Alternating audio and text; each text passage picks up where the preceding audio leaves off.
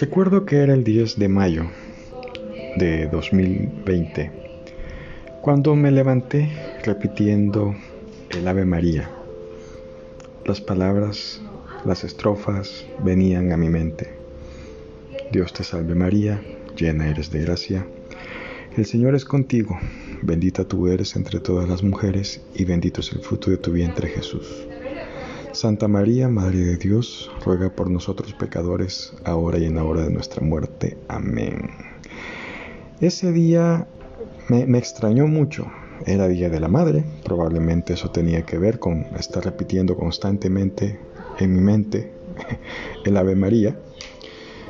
Pero empezaron a venir ciertas ideas, empezaron a venir ciertas revelaciones empezaron a, generar en mí eh, ecos quizás de diferentes épocas o momentos en los cuales pude descubrir y constatar que el Ave María era un, mapa, un mapa para la abundancia en la, en la regla de Dios. Entonces empecé a tratar de analizar cada estrofa y cada una de ellas, cada una de las estrofas es una parte de ese mapa, es una parte interesante para entender cómo Dios nos bendice con abundancia.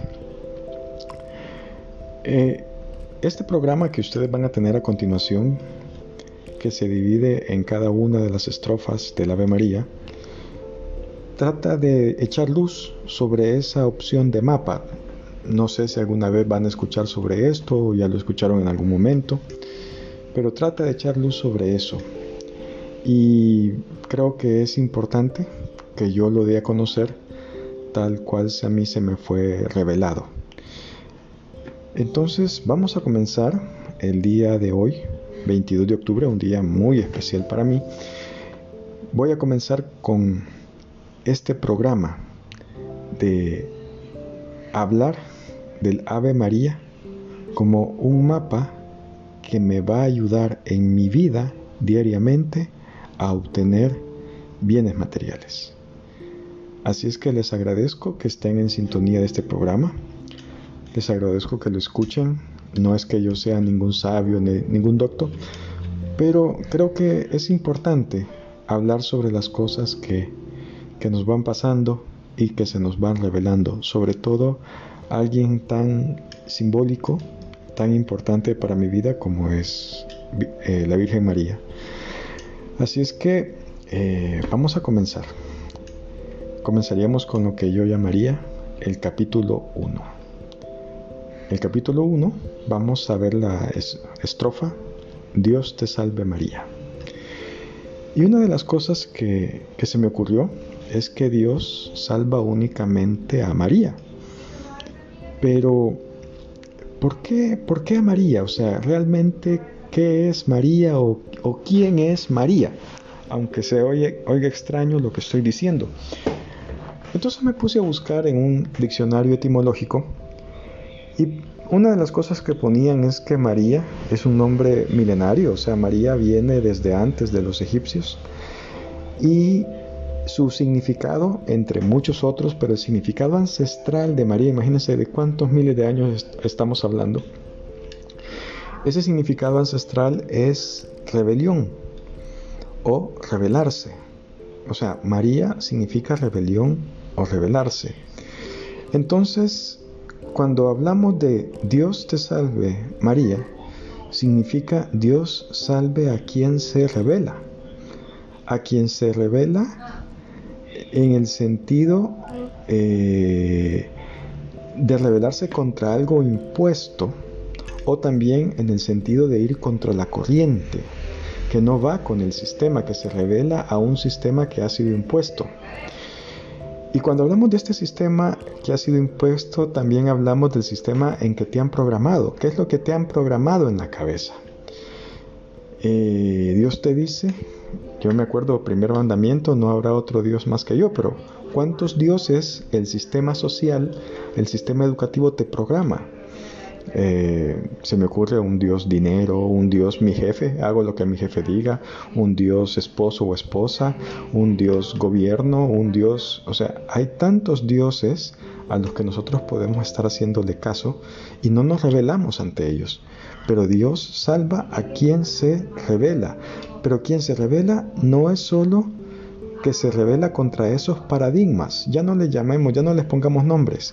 Vámonos al fondo de esto. Todas estas son paradigmas, son creencias. Esas creencias que a mí me enseñaron, yo tengo que empezar a revelarme con aquellas creencias que me alejan de Dios. Entonces, una de las formas de tomar revelarse es eso. Me revelo ante un sistema que me aleja de Dios. ¿Y qué significa alejarme de Dios? Que un sistema que me mantiene estresado, que me mantiene preocupado, que me mantiene esclavo, eso es un sistema que me aleja de Dios. ¿Por qué? Porque el sistema de Dios me da libertad, porque Dios me da libertad, porque Dios me da gozo, porque Dios me da alegría.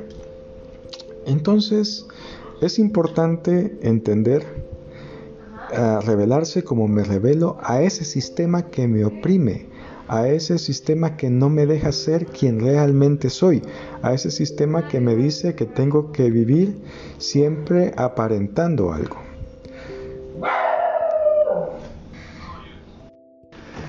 Pero también puedo tomar, revelarme desde el, desde el, punto de vista que yo me revelo a mí mismo, que yo me descubro a mí mismo, eh, que yo me revelo como el ser luminoso que soy, que yo me revelo como el hijo de Dios que soy, como un producto de esa maravilla que es Dios.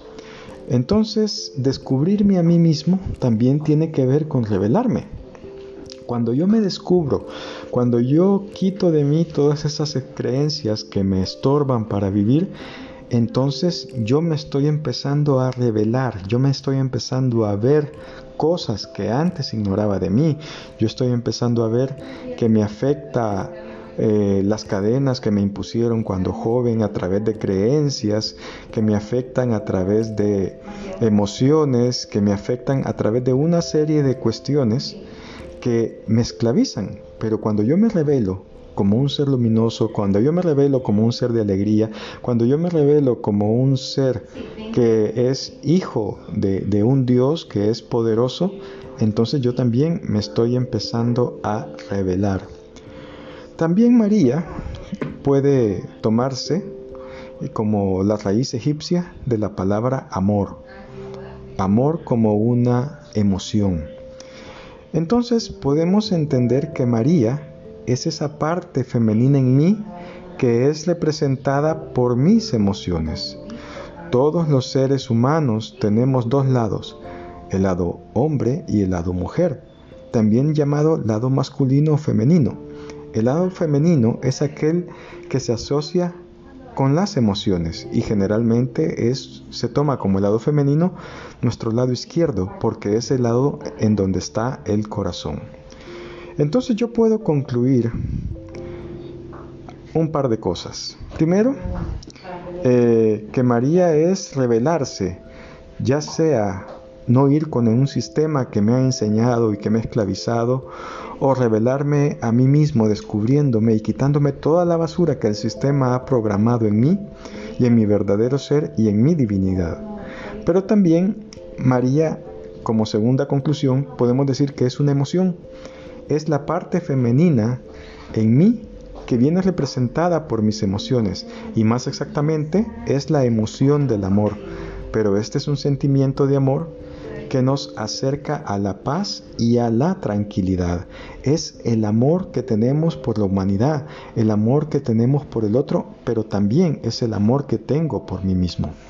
Entonces, cuando se dice Dios salva a quien se revela a sí mismo, revelándose ante las programaciones sociales y permanece en un estado emocional que es el amor. Ahí tienen ustedes dos cosas muy interesantes, muy interesantes. También, por otro lado, podemos asociar a el arquetipo de María como la madre. Y la madre en nuestras culturas para nosotros los humanos, históricamente, desde milenios, ha sido representada como la materia. Es por eso que se llama Madre Tierra. O si ustedes ven en otras culturas escondidas en el mundo se le llama la Pachamama. O aún los griegos hablaban de la tierra como lo femenino y está representado por la diosa Rea. En todas estas culturas, la madre es la tierra, la que nos da las cosas materiales. La tierra tiene que ver con la materia. Por, eso muchos psicólogos consideran que cuando yo tengo escasez de cosas materiales es porque yo tengo una relación con mi madre no tan buena. La madre es la materia. En el útero se crea ese feto. La madre nos da la materia, lo da, nos da siempre lo más importante.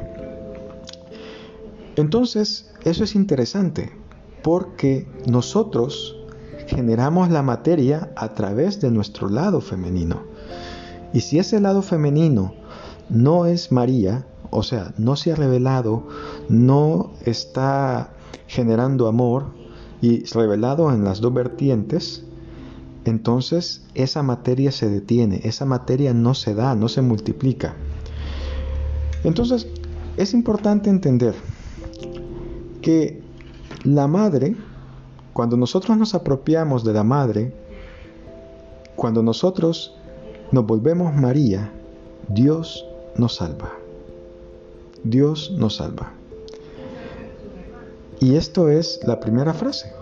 La primera frase, Dios te salve María, significa eso. Es el llamado de Dios para revelarnos ante un sistema que nos oprime, ante un sistema que nos degrada como seres humanos, ante un sistema que, que, no nos deja entender quiénes o qué somos y cuál es nuestro papel real, y ante un sistema que en lugar de hacernos sentir amor por la humanidad, nos hace sentir miedo, rencor, odio, etc.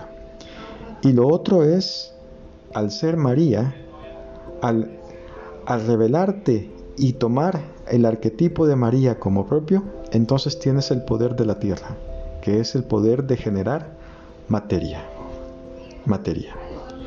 Esa es la primera estrofa. Y el próximo jueves, a la misma hora, vamos a hablar de la siguiente estrofa.